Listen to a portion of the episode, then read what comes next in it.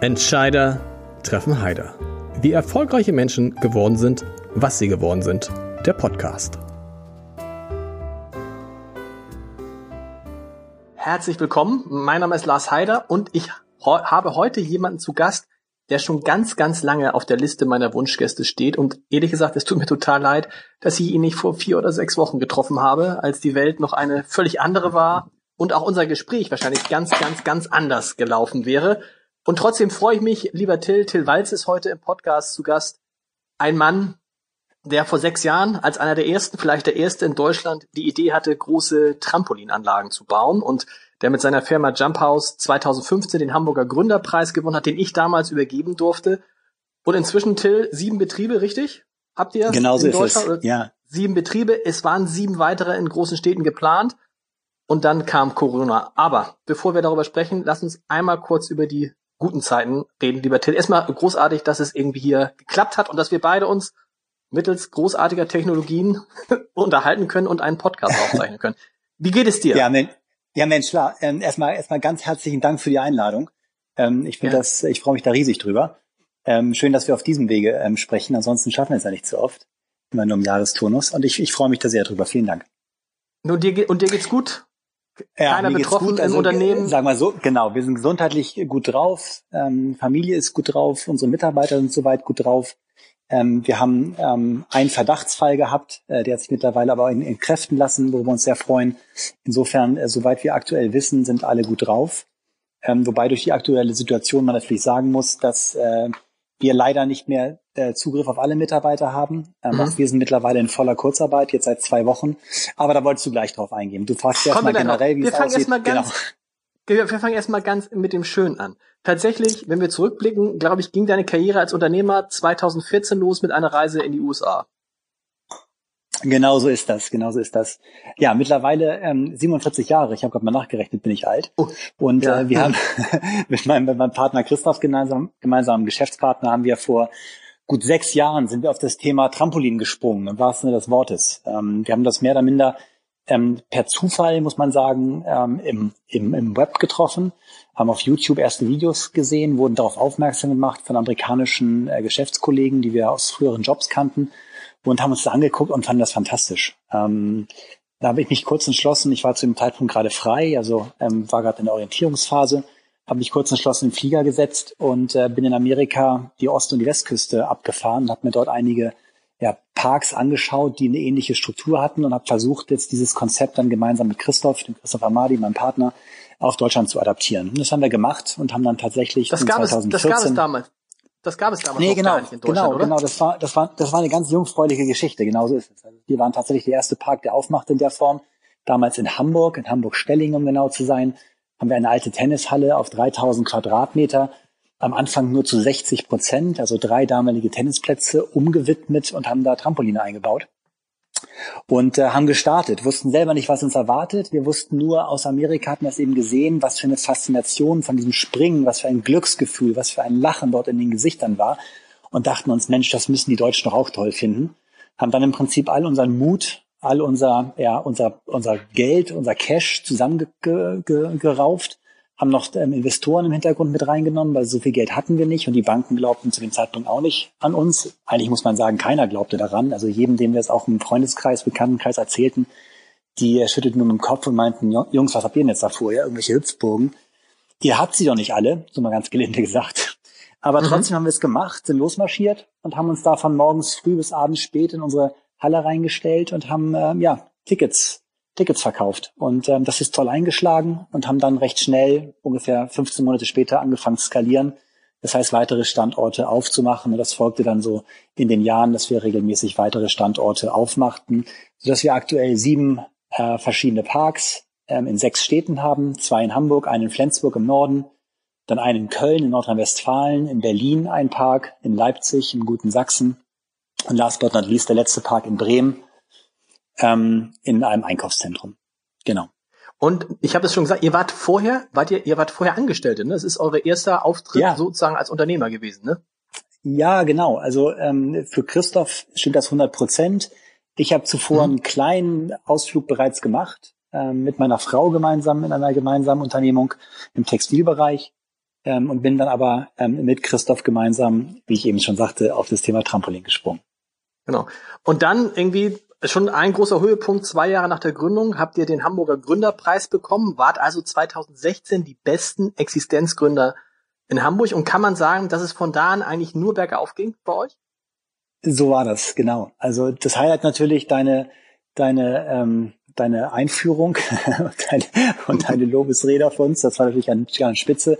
Wir wussten da gar nicht, wie uns geschah. Wie du sagtest, das war zwei Jahre nach Gründung und das lief alles fantastisch. Ich glaube, zu dem Zeitpunkt hatten wir drei Standorte offen. Ähm, mhm. Standort vier war gerade in der Umsetzung. Ähm, und äh, ja, das war, das war eine, das war eine tolle Zeit. Ja, eine richtige Gründerzeit. Ähm, äh, man, man war überall mit dabei, man war für alles zuständig, man war Mikromanager und hat zugleich versucht, das Makromanagement auf die Reihe zu kriegen. Ähm, aber es war eine ganz aufregende, ganz wundervolle Zeit, die ich wirklich nicht missen möchte. Was wären die Pläne für 2020 gewesen, wenn wir jetzt, sagen wir mal, Anfang Januar gesprochen hätten? Ähm, ja, was hätten wir gemacht? Ähm, im, im, Wesentlichen ähm, zwei Dinge. Zum einen hätten wir einen weiteren Standort aufgemacht. Ähm, das haben wir aktuell noch nicht verworfen, aber es, es wird natürlich mhm. mit zunehmender Zeit un unwahrscheinlicher, muss man ganz klar sagen. wo, ähm, wo wäre das gewesen? Für, Kannst du das? Äh, kann ich, kann ich nicht sagen, nee, aber ja. ähm, es wäre also nicht, nicht in Hamburg, also nicht im norddeutschen Raum gewesen. Okay. Und äh, da werden natürlich jetzt die Karten gerade neu gemischt. Und daneben ähm, waren wir auch dabei, uns zu diversifizieren, also in andere Bereiche reinzuschauen, um zu gucken, ähm, was mit unserem Know-how ähm, und unserem, unserer Mannschaft, also ähm, unserem Human Capital, ja, um da Dinglish zu reden, und dann Leuten eben noch hätten Tolles anstellen können und hatten da ganz super Ideen oder haben nach wie vor gute Ideen, mhm. aber angesichts der jetzigen Situation muss natürlich sehr, sehr, sehr, sehr vorsichtig sein und aber mal schauen, mhm. was da kommt. Weil das muss man ja sagen, in der Zwischenzeit habt ihr 340 Mitarbeiter. Das sind nicht alles festangestellte Mitarbeiter, sind auch viele Aushilfskräfte dabei, aber 340 Leute Ge genau, müssen bezahlt genau so ist das. Ja, genau, genau. Also aktueller Stand, ich habe äh, vorhin gerade nochmal nachgeschaut, sind sogar 360, äh, wovon okay. man sagen kann, ähm, dass äh, die sich im Prinzip auf die sieben Standorte und unsere Holding ähm, beziehen. Ähm, und um dir dann ein Gefühl zu geben, wir haben äh, um und bei äh, 200 ähm, Mitarbeiter, die im Bereich ähm, studentische und Minijobber-Tätigkeiten unterwegs mhm. sind und dann 120 weitere, die im Bereich Teilzeitkräfte unterwegs sind. Das heißt, das sind meist Verträge so um und bei 25, 30, 30 Wochenstunden und der, und der Rest sind dann Festangestellte. Für die, die fest angestellt sind, auch in Teilzeit, für die greift die Kurzarbeit. Was ist mit den anderen? Genau so ist es. Also für die gilt die Kurzarbeit. Da sind wir auch sehr dankbar, muss man sagen, an der Stelle in Richtung mhm. Regierung, dass das so schnell umgesetzt worden werden konnte. Ähm, da haben die Erfahrungen aus 2008, 2009 natürlich enorm geholfen. Man konnte die Schublade aufmachen und ein Konzept, natürlich leicht angepasst, rausholen. Auch die Erweiterung, Erweiterung auf die Sozialkosten ist wirklich super. Damit hat man schon mal eine Teillösung gehabt. Aber eben, wir haben eben sehr viel mehr Mitarbeiter, muss man ganz klar sagen. Da gehören zum Beispiel die sogenannten Minijobber dazu als auch die studentischen Aushilfskräfte. Und ähm, ja, das ist natürlich ein großes Fragezeichen aktuell, weil wir wollen diese Leute natürlich ähm, an uns binden. Äh, wir, wir brauchen diese Leute, äh, diese Mitarbeiter und diese Kollegen, um die Parks zu betreiben. Wir haben natürlich ein Wochenendgeschäft, wo wir die Spitzen haben. Und diese Spitzenlast können wir am besten mit, äh, mit derartigen Arbeitsverträgen auch füllen weil wir eben ähm, sehr schwankendes Geschäft haben. Also Wochentage sehr, sehr schwach besucht und Wochenenden, Freitage stark besucht. Insofern brauchen wir mehr Manpower oder Frauenpower am Wochenende und da passen diese kürzeren äh, Verträge eben prima rein. Mhm. So, und für diese gibt es natürlich aktuell keine Lösung, was für uns vor ein Riesenproblem stellt. Also wir zahlen das momentan komplett aus der eigenen Tasche. Boah, das macht ihr gehen gut. da ins, ja das machen wir ja. Ähm, da gehen wir ins komplette Risiko. Nur das Problem als Unternehmen ist natürlich, äh, du, du hast mit null Euro Umsatz, also man muss es nur auf der Zunge zergehen lassen. Wir sind komplett geschlossen ja. worden. Und es war ja. richtig, dass wir geschlossen worden sind. Also das Allgemeinwohl mhm. ist das wichtigste Gut, was wir haben. Das möchte ich an dieser Stelle nochmal sehr explizit hervorheben. Ich glaube, es ist richtig, wie sich unsere unsere Regierung hier verhält. Ich finde, das machen die gut. Ich finde es auch ähm, sehr nachhaltig gedacht. Äh, und so wurden, wurden wir geschlossen. Was für ein Unternehmen wie das unsere bedeutet null Euro Einkunft. So, und bei null Euro Einkunft ähm, hast du als Unternehmen einen echt schweren Stand, weil deine Kosten laufen weiter. Natürlich kannst du beispielsweise über das Kurzarbeitergeld einen Teil abwälzen, aber das sind ja bei weitem nicht alle Kosten, die du an Fixkosten hast. Ja, wir haben die, die habt ja vor allem große Kosten, haben, große Miet Mietzahlungen, genau. Ja, ja, wir haben, wir haben riesige Flächen. Also unsere größte Fläche im Einkaufszentrum in, in Bremen an der Waterfront ähm, ist viereinhalbtausend Quadratmeter. jetzt egal welche Zahl du mal 4.500 rechnest, da kommt eine hohe Zahl bei raus. Und wir haben mhm. sieben Standorte. Das heißt, wir haben siebenmal diese hohen Rechnungen. Das heißt, das ist eine enorme eine enorme Verbrennungsrate, also eine enorme Burnrate, die man da hat im Monat. Und da stehen wir natürlich vor einem, vor einem, vor einem Riesenberg. Wir haben null Euro auf der einen Seite und die fixen Kosten auf der anderen Seite, die wir nicht runter, flexibel runter ähm, reduzieren können. Wie haben denn die Vermieter reagiert jetzt? Sind da einige dabei, die gesagt haben, okay, erstmal müsst ihr keine Miete bezahlen? Also zu den Vermietern haben wir sehr, sehr frühzeitig bereits Kontakt aufgenommen. Eigentlich genau mit der, mit der Mitteilung von den Ämtern.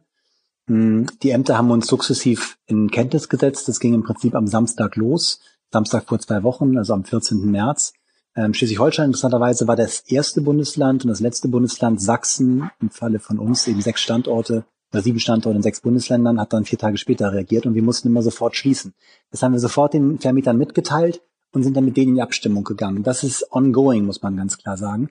Ähm, der Vermieter sagt natürlich auch, ja Leute, natürlich müsst ihr eure Miete zahlen. Ähm, warum sollten wir jetzt das Risiko nehmen? Und da ist so ein bisschen jetzt gerade das Problem für uns. Ähm, es ist so, wir sind in der Krise und gefühlt kommen wir von unseren Kosten nicht runter. Das heißt, man fühlt sich so ein bisschen in der Ohnmacht und ist der Einzige, der volle Kosten zahlen muss. Man ist so ein bisschen so der Krisenloser, der Krisenverlierer, muss man ganz klar sagen. Als solchen sehen wir mhm. uns. Die Vermieter auf der anderen Seite, ich will nicht sagen, dass sie Gewinner sind, aber zumindest mal können sie die Krise in Anführungszeichen an sich vorbeirauschen lassen, so, solange keine ähm, Mieter bankrott gehen, also äh, Insolvenz anmelden müssen. So, ähm, wir versuchen uns mit denen abzustimmen und versuchen natürlich auf alle Fälle mal Stundungen ähm, zu verhandeln, aber natürlich, was wir am liebsten sehen würden, ist natürlich auch eine Art Mietverzicht. Das verlangen wir könnten natürlich nicht verlangen, dass, dass, dass der Vermieter das ganze Risiko trägt, um Gottes Willen. Aber ein ausgeglichener Lastenausgleich wäre natürlich spitze. Dazu muss man sagen, haben wir aber keine Rechtsgrundlage. Die Rechtsgrundlage ist sehr eindeutig. Als Mieter musst du deine Miete zahlen. Das geht sowohl im hm. privaten als auch im gewerblichen. Ent, also entweder jetzt oder mit der Stundung im nächsten Jahr. Richtig, ja, ne? also, also Stundung, von, von, von Stundung ist erstmal gar nicht gesprochen. Der Gesetzesgeber okay. hat ja versucht reinzuspringen und hat eine Art Mietenmoratorium aufgesetzt und hat gesagt, Leute, pass mal auf, das ist eine schwierige Zeit. Für drei Monate möchten wir, dass sich, also von April, Mai, Juni, für die drei Monate möchten wir, dass sich Mieter und Vermieter zusammensetzen und überlegen, wie sie diesen, diese Liquiditätsproblematik zwischeneinander lösen. Ähm, wir möchten, dass ihr das tut und wir möchten, dass ihr in der Zeit einem Mieter, der seinen Mietzins schuldig ist, nicht kündigen dürft, lieber Vermieter. Dazu ist mhm. eine Gesetzes, ein Gesetz erlassen worden.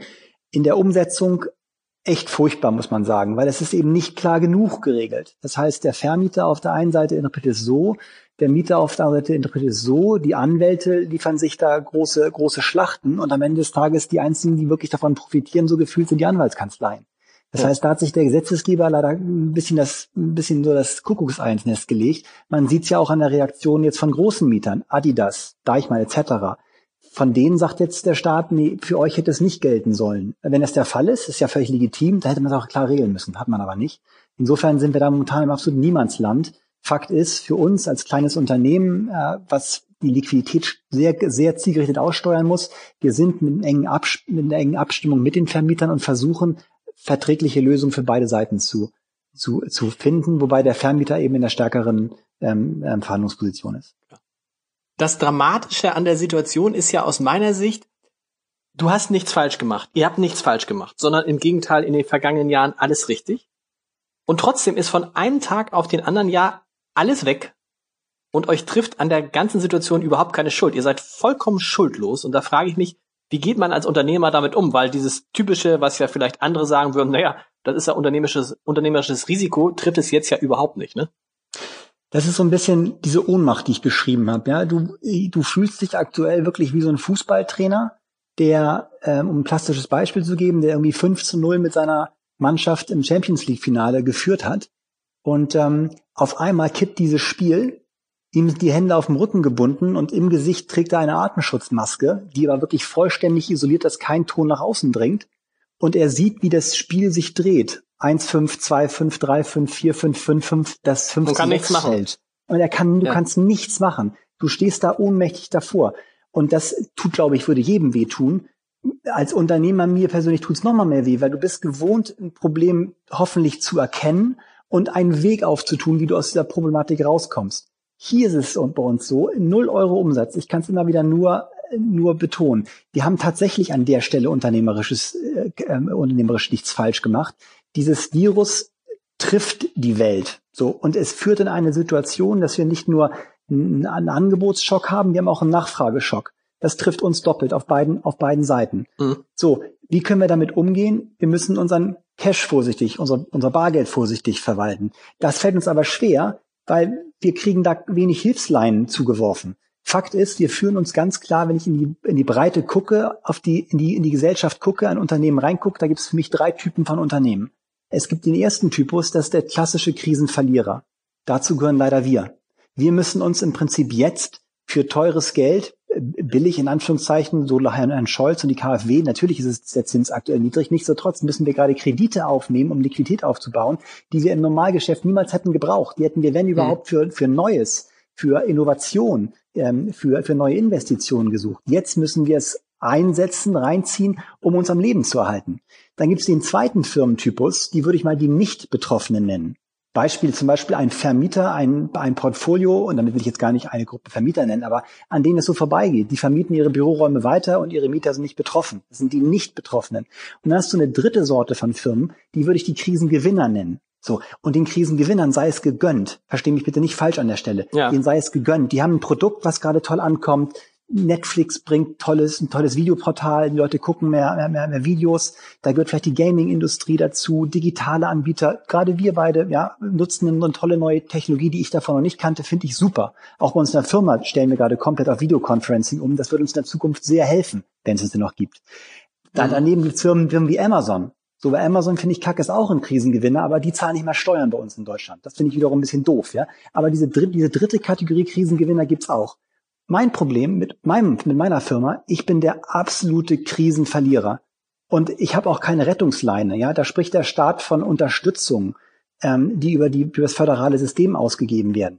Das, das trifft den Mittelstand nicht. Das hilft mir nicht. Das sind Firmen von Das würde mich interessieren, weil das, nicht, das sind ja, das, das sind ja diese gigantischen Hilfen. Also die Bundesregierung sagt 1,5 Billionen Euro, Hamburg 1,5 Milliarden Euro. Und jeder, und Altmaier, der Wirtschaftsminister, sagt, wir retten jeden Arbeitsplatz und jedes Unternehmen, in Klammern, das vor der Krise nicht sowieso schon erledigt war. Das wart ihr ja nicht. Aber die Frage Nein. ist, ist da irgendwas schon bei euch angekommen? Nein. Und es ist auch schwer, dass da was ankommt, muss man ganz klar sagen. Also wenn du mal diese, diese föderalen Wirtschaftshilfen nimmst, nimmst erstmal, Hamburg macht's komplett anders als Schleswig-Holstein damit, damit geht das Ganze mal los. Und Schleswig-Holstein macht es anders als Niedersachsen. Und Niedersachsen macht es anders als Mecklenburg-Vorpommern. Und die machen es anders als Berlin. Da, da, da geht das Ganze schon mal los. Dann hast du in ganz ja. vielen Bundesländern die Situation, dass du, das ist eigentlich mehr eine Sterbehilfe, so würde ich es nennen. Ich, ich würde es gar nicht einen Fördertopf nennen, ich würde es eine Sterbehilfe nennen, weil du bekommst dann, ob du jetzt Einzelunternehmer bist oder Freiberufler oder ein mittelständisches Unternehmen, ähm, dann bekommst du da einen Betrag, der, der, der hilft dir in der Regel für erst dann, wenn du auch nachweisen kannst, dass du keine Liquidität mehr hast. Das mhm. heißt, du bist schon aus dem Geld rausgelaufen und sie helfen dir nach dem Motto, dass du jetzt nicht in Insolvenz sofort schlitterst, sondern vielleicht erst drei Wochen später, wenn es dich dann trifft. Das heißt, das ist, das ist keine wirkliche Hilfe. Also eine Hilfe wäre für mich was, was ganz, ganz anderes. Da würde ich über Entschädigungen nachdenken, aber das kann man, kann man später nochmal ansprechen. Ähm, aber sag Fakt mal, was, ist, was, was, wäre jetzt, was wäre für dich jetzt die, der, der optimale Weg, euch zu helfen? Wenn es nicht naja, diese, diese also, Einmalzahlungen sind, sind es, was also ist mit der Kredit an, äh, Kredit, die, Kredit Kredit KfW. So, ich meine, wir, ja. was, was passiert denn da? Mal objektiv. Also erstmal, diese KfW-Mitteln werden über die Banken verteilt. Ich glaube, das ist, und nicht falsch verstehen, das ist, die KfW-Finanzierung ist ein guter kleiner Baustein. Bei uns wird er aber in Deutschland aktuell völlig überbewertet. Es ist mit der führende Baustein. Und das ist falsch. Warum ist das falsch? Weil das Geld ist eine reine Kreditfinanzierung das Geld wird verteilt über die Banken. Die Banken haben seit 2008 sind die auch im Prinzip ähm, durchstrukturiert worden, auf Effizienz gefördert. Das heißt, da ist schon mal Personal viel, viel weniger da. Jetzt sagen wir, das Ganze ist digitalisiert, die Anträge. Ja, aber stimmt ja nicht. Du musst ja trotzdem weiter Liquidplanung eingeben, mit dem Bankberater sprechen und so weiter und so fort. Unter drei Millionen kann die Bank prüfen, über drei Millionen macht die KfW einen Gegencheck. Das sind Hunderttausende von Anträgen, die da gerade rein, reinflattern. Mhm. Wie soll das Ganze, wenn, wenn, wenn wir beide sagen, wir brauchen, weiß nicht, fünf Minuten für irgendeinen Prozess, mal eine hohe Anzahl gibt gleich Minuten durch Arbeitnehmer, das, das, das, funktioniert in der Abwicklung aus meiner Sicht gar nicht. Dann hast du das Problem Risiko. Es wird gesprochen von 80 Prozent, 90 Prozent, die die KfW übernimmt und den Rest sollen die Banken übernehmen. So, die Banken mit ihren gefährdeten ähm, Bilanzsheets sind natürlich auch sehr vorsichtig, was für Kredite sie sich da reinladen. Sollen sie ja auch. Das haben wir ihnen ja beigebracht, das haben wir auch gefordert über die ganzen Restrukturierungen seit der Lehman-Krise. Das heißt, ich, meine These ist, es bekommt lange nicht jeder einen KfW-Kredit, der auch einen haben möchte. Da sind wir als, als Unternehmen, aber mir geht es dann ja um generelles, gut aufgestellt. Ich glaube, wir werden einen bekommen und wir müssen den auch beziehen und, und das sieht auch alles sehr gut aus. Aber wann der dann kommt, wie lange wir dafür brauchen, abwicklungsmäßig, steht wieder auf einem anderen Stück Papier. Aber bis das stattfindet, haben ganz viele gar nicht bekommen oder zu spät bekommen. Da werden etliche schon umkippen. Du hast einen falschen Verteilungsschlüssel aus meiner Sicht. Also ja. was dabei völlig unterschätzt wird, ist, die Firmen wurden geschlossen, um das Allgemeinwohl zu schützen. Ja, der Staat ist ja. hingegangen, hat gesagt, Leute, wir haben hier eine, eine Pandemie, richtig erkannt, wir müssen uns dafür schützen, dass wir müssen die Geschäfte zumachen zum Schutz des Allgemeinwohls. Jetzt kippen die Firmen um und jetzt aus meiner Sicht muss doch das Allgemeinwohl sagen, naja gut, damit es uns insgesamt gut geht, müssen wir jetzt die Firmen stützen. So, die Firmen stütze ich aber nicht dadurch, dass ich denen jetzt einen Kredit aufbürde, den sie über x Jahre zurückzahlen müssen aus einem Cashflow, der eigentlich für was ganz anderes vorgesehen wäre, nämlich Innovation, Investition und ähnliches, wenn sie ihn überhaupt jemals begleichen können. Das heißt, die Gefahr, dass sich diese Firmen überschulden, ist ja noch mal höher. Würde uns noch Absolut. mal steigen, wenn die KfW 100 Prozent nehmen würde und die Banken nicht mit eigenem Risiko drin stehen würde. Insofern, der Mechanismus macht auch schon irgendwo Sinn, wenn man drüber nachdenkt. Aber wir kriegen es nicht in die breite Fläche. Das heißt, du musst aus meiner Sicht dieses Instrumentarium erweitern. Und, und was der Staat heute macht, ist super. Ich, ich attestiere unseren Politikern echt eine, eine gute Note. Sie wollen. Das, das steht außer Frage. Und wir haben eine Menge auf die, auf die, auf die Reihe schon bekommen. Auch mit der breiten Zustimmung des Bundestages und Bundesrates. Das finde ich beeindruckend. Äh, nur, nur, nur Fakt ist, unser Instrumentarium reicht aus meiner Sicht viel zu kurz. Was wir bräuchten, ist im Prinzip das Erkennen, da ist ein Unternehmen, was ehemals gesund ist, eine ganz wichtige Voraussetzung das schlittert in diese Krise und jetzt hat's ein Problem. Und dieses Problem muss der Staat aus meiner Sicht ausgleichen. Und das geht eigentlich nur über Entschädigung. Das heißt, du musst einen Weg finden, wie du diese Entschädigung, diese, diese Volumina an Euro an die Firmen verteilst. Und das wiederum geht aus meiner Sicht keinesfalls über die Banken, sondern du musst aus meiner Sicht über den Staat gehen. Und was hat der Staat für ein super Instrumentarium? Naja, der Staat hat die Steuerbehörden. Und das Tolle genau. ist, jedes legale, jedes legal gesetzlich getreu geführte Unternehmen in Deutschland hat eine sehr intensive Beziehung zu den Steuerbehörden. Die kennen die Zahlen. Das heißt, du kannst wunderbar dir überlegen, wie legst du jetzt eine Messlatte an? Was findet da an Entschädigungszahlung mit dem Unternehmen statt? Das kann über die Steuerbehörden dann geprüft und auch in der Folge ausgeschüttet werden und du musst schnell sein. Und ich glaube, da müssen wir uns an den Amerikanern ein Beispiel nehmen. Die kann man, die kann man unheimlich kritisieren. Tue ich in der aktuellen politischen Situation auch. Das soll aber das Thema sein. Das Thema soll sein, dass der Amerikaner ein riesen starkes Asset, also eine, eine, ein, ein, ein starkes Wesen hat. Nämlich, er handelt erstmal. Der macht erstmal, marschiert los und guckt dann nachher, was hat gebracht und wie kann ich es anpassen. Müssten wir ja auch tun, meines Erachtens. Du musst jetzt schnell losmarschieren, Liquidität auf breiter Masse in die Unternehmen reinpumpen, sie in eine Art Koma versetzen, dass während der Schließzeit das Unternehmen eigentlich gar nicht merkt, dass es zu ist. Alles geht mhm. weiter. Auch die Angestellten werden voll bezahlt. Damit können sie den Konsum auch hochhalten. Damit hast du nicht diesen Angebotsschock. Alles läuft weiter. Und dann, wenn die Krise vorbei ist, hast du Monate, Quartale, Halbjahre, Jahre, um das auszuklamüstern, ob da irgendwie, weiß nicht, irgendwelche Fehler im System waren, ob da irgendwie einer illegal sich irgendwas, irgendwas behauptet, was gar nicht stimmt. Das kannst du alles sauber aussortieren. Nur damit hättest du sofort Liquidität da, wo du sie brauchst. Und ich finde es echt unfair, aus einer gesellschaftlichen Sicht zu sagen, die Krisenverlierer, diese, diese Gruppe von Unternehmen, die geschlossen werden, die müssen jetzt die Rechnung bezahlen, damit wir das Allgemeinwohl hochgehalten haben. Das finde ich einfach nicht fair. Das ist, das ist gesellschaftlich, finde ich persönlich, nicht korrekt. Und es ist nicht damit abzutun, euch, dass ich mein unternehmerisches Risiko nehmen soll. Ja, vor allem, weil ja bei euch dazu kommt, anders als zum Beispiel bei Industrieunternehmen, kommt ja bei euch dazu, dass ihr halt die Einnahmeausfälle, die ihr jetzt habt, nicht nachholen könnt. Genauso ist das. Richtig? Also, also die Leute, keiner, die Leute gehen ja jetzt 100%. nicht, am Ende gehen ja, nicht irgendwie das ist, äh, fünfmal die Woche Trampolin springen, sondern gehen weiter in alle recht. zwei Wochen. Du hast völlig recht und das gilt eben für viele andere Bereiche auch. Das gilt auch für den, für den, für den Restaurantbesuch in der Pizzeria oder, oder, oder, oder beim Blockhaus oder ich weiß nicht wo. Du wirst diesen Umsatz in der Folge nicht nachholen können. Der ist weg, ein für alle Mal. Und das, und parallel hast du aber die Kosten da gehabt. Das heißt, du musst jetzt irgendwie deine Liquidität puffern. Das machst du entweder aus hohen Liquiditätsbeständen, die du in der Firma hast. Die musst du verbraten, womit du auch wieder weniger Investitionen für die Zukunft machen kannst. Oder aber du nimmst Schulden auf. Und der Staat aktuell, Scholz, sagt ganz klar, die haben ein super KfW-Programm aufgesetzt, da sitzen 400 Milliarden dahinter. ähm, und bitte Unternehmen geht mal los. Oder sie reden von Teilverstaatlichung. Ja, mhm. ganz ehrlich, das ist doch, ja, das, das können wir alles machen in Ausziehen, aber das ist doch nicht für die breite Masse. Das ist doch, das ist doch Unsinn. Klar. Wird doch nicht funktionieren. Du merkst ja auch, wie sich meine Stimme so ein bisschen äh, in der Lautstärke erhöht. Das macht so, du, du sitzt davor und denkst so, Leute, das, das kann nicht funktionieren. Also das habe ich in der BWL mhm. schon ganz, ganz früh gelernt. Du hast eine Angebots- und eine Nachfrageseite. Wir sind nicht in der Lehman-Situation und wir nutzen gerade altes Instrumentarium, was ich nicht schlecht reden will, was ich auch nicht verteufeln möchte aber du musst das Instrumentarium erweitern, weil du hast eine Situation, die, die wahrscheinlich eher mit den, weiß ich, der Wirtschaftskrise in den, in den 30ern vergleichbar ist, als mhm. irgendwas, was wir davor gesehen haben. Kannst du mal sagen, wie so ein Tag im Moment von dir überhaupt aussieht? Ich stelle mir vor, dass du eigentlich nur mit Banken zusammensitzt und verhandelst. Genau. Ich habe, also mein Tag ist dadurch geprägt, ähm, äh, in Anführungszeichen gute Nachricht, äh, diese Isolation, äh, die führt auch dazu, dass man auf einmal Homeoffice macht wo man gar nicht gedacht hätte, dass das wirklich geht. Das ist echt, muss mhm. ich sagen, das ist für, für mich wirklich ein durchschlagende, eine durchschlagende äh, Erkenntnis. Äh, und du hast eine enge Bindung zu einer Familie, das, was ich, was ich fantastisch finde. So, mhm. was, was passiert da trotzdem morgens? Ich stehe wahnsinnig früh auf, auf weil ich auch nicht pennen kann. Ähm, so, und dann habe ich meine, meine drei Bereiche, auf denen ich arbeite. Ich habe diese, diese, diese Vermietergespräche und überlegen, wie, wie, wie, wie können wir das Ganze ausbalancieren. Wahnsinnig viel Anwaltsthemen. Und ich hasse, also ich hasse keine Anwälte, Gottes Willen. Ich, ich finde, wir haben, wir haben ein ganz tolles, tolles ähm, Portfolio an, an, an Betreuern an der Seite, die uns da helfen, auf der Mietseite zum Beispiel. Aber du musst eben dich da sehr mit dieser Juriste, mit der Juristerei befassen. Und das ist ätzend. Das, das, das sollte eigentlich gar nicht sein. Das ist völlig unnötig. Ja, da geht eine Energie verloren, die eigentlich an ganz anderer Stelle gebraucht worden wäre.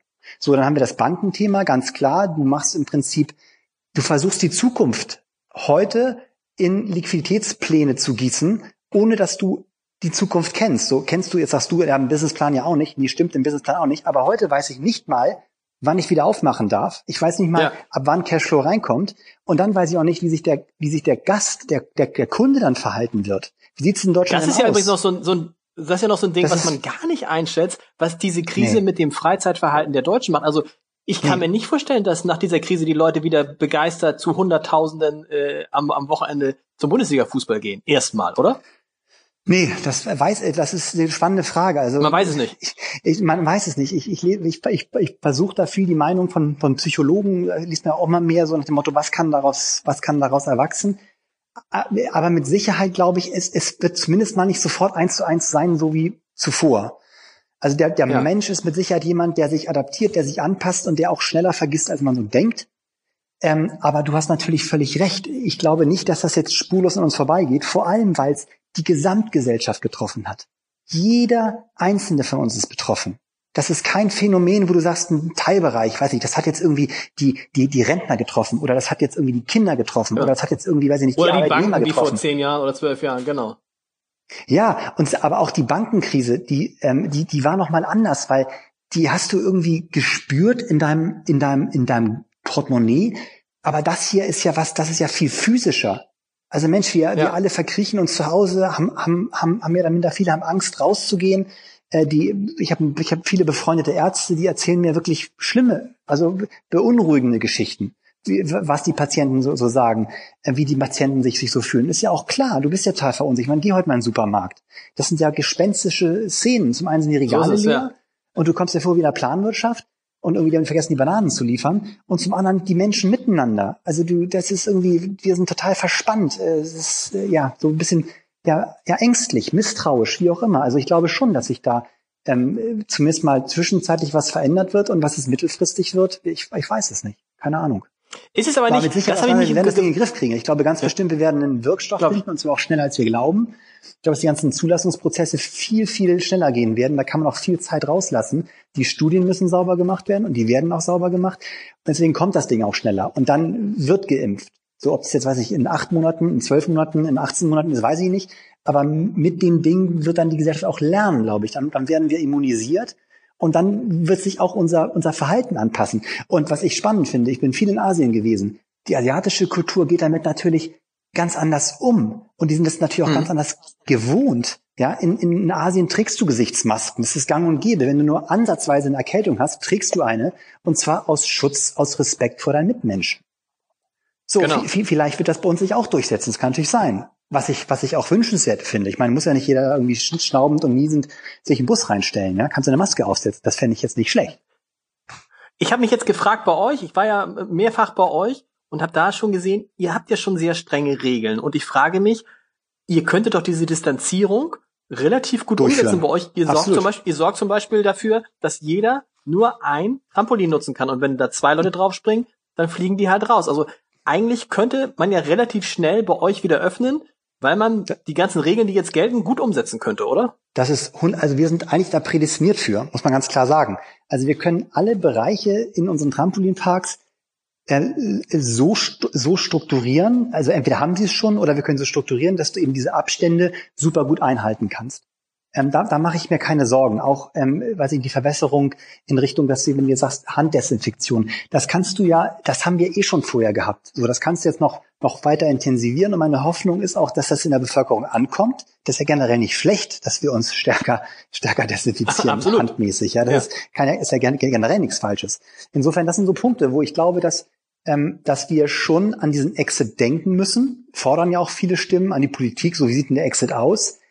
Finde ich ein bisschen schwierig, muss ich sagen, weil genauso wie ich die Probleme habe, ähm, mein Geschäftsplan zu gestalten, ist ja auch die Politik gerade in einer ganz schweren Situation. Und ich kann Frau Merkel an der Stelle wirklich völlig verstehen, dass sie sagt, naja gut, ähm, also Ostern müssen wir bestimmt noch noch, noch, noch warten. Und ich meine, selbst ich als Laie, wenn ich mir die Zahlen da, was ich Johns Hopkins oder so angucke und mir dann mal Südkorea anschaue und mich, mich frage, okay, jetzt sind die irgendwie, weiß ich, drei, vier Wochen vor uns, haben insgesamt nur 10.000 oder 9.500 Infizierte und wie viel machen sie heute auf einer Tagesebene? Vergleich das zu unseren Zahlen und denk mal drei Wochen weiter.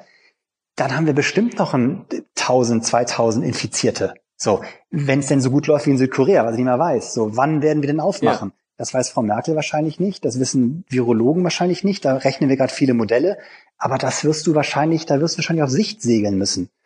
Das ist natürlich ähm, für uns alle eine richtig bescheidene Situation, weil das und für euch und für euch wir wollen, wir, genau für uns, für uns ist es eine Totalkatastrophe, weil, weil, was, wie soll man denn planen? Besonders als, Frei, als Freizeitindustrie vielleicht besonders, weil man das Gefühl hat, wann immer die Virologen, ob es nun Herr Drossner ist oder andere reden, reden die immer davon, zuerst werden die systemrelevanten Bereiche aufgemacht, nicht die, wo es um Spaß geht. Das klingt dann so ein bisschen so, also Jump House und Miniatur Wunderland und Fußball ganz am Ende.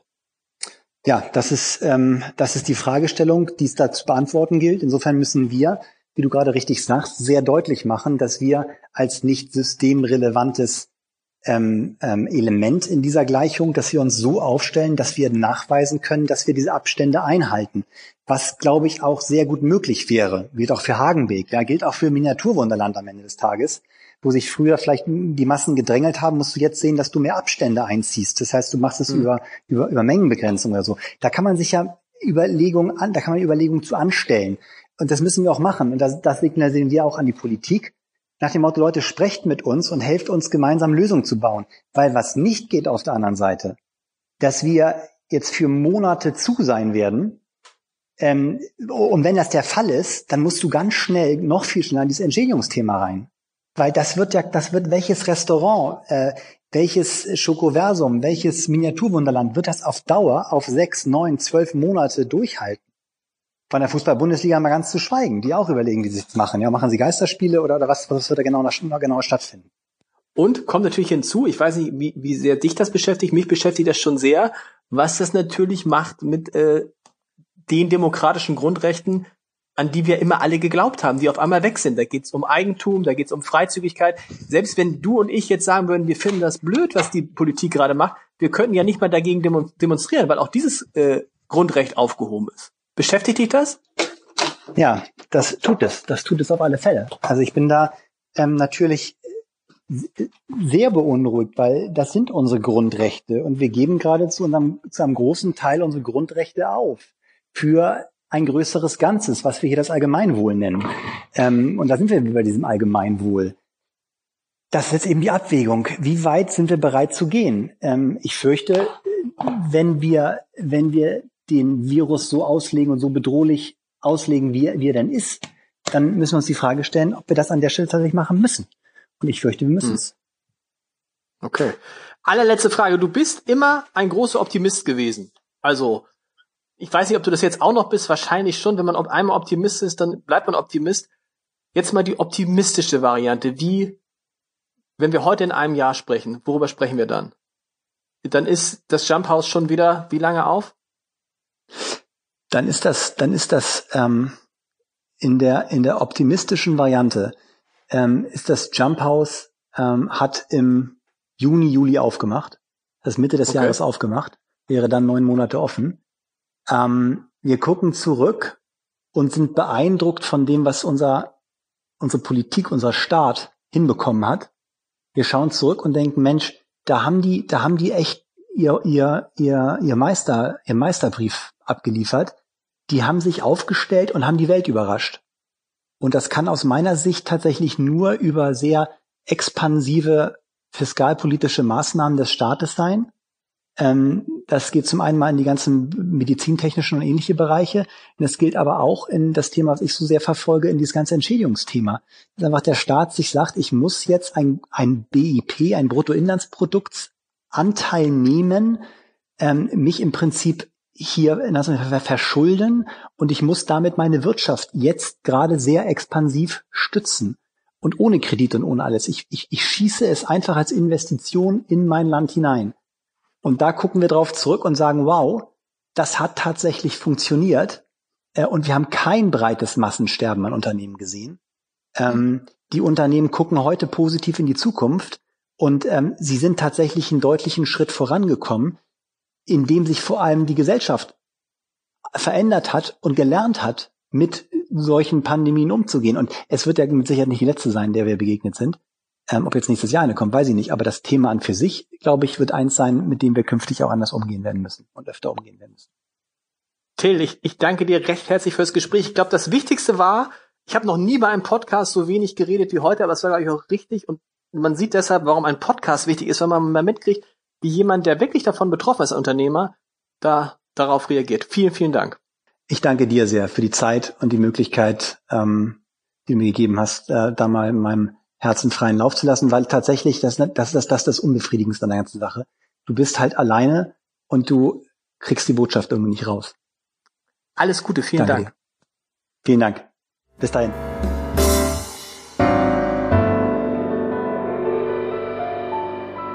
Weitere Podcasts vom Hamburger Abendblatt finden Sie auf abendblatt.de slash podcast.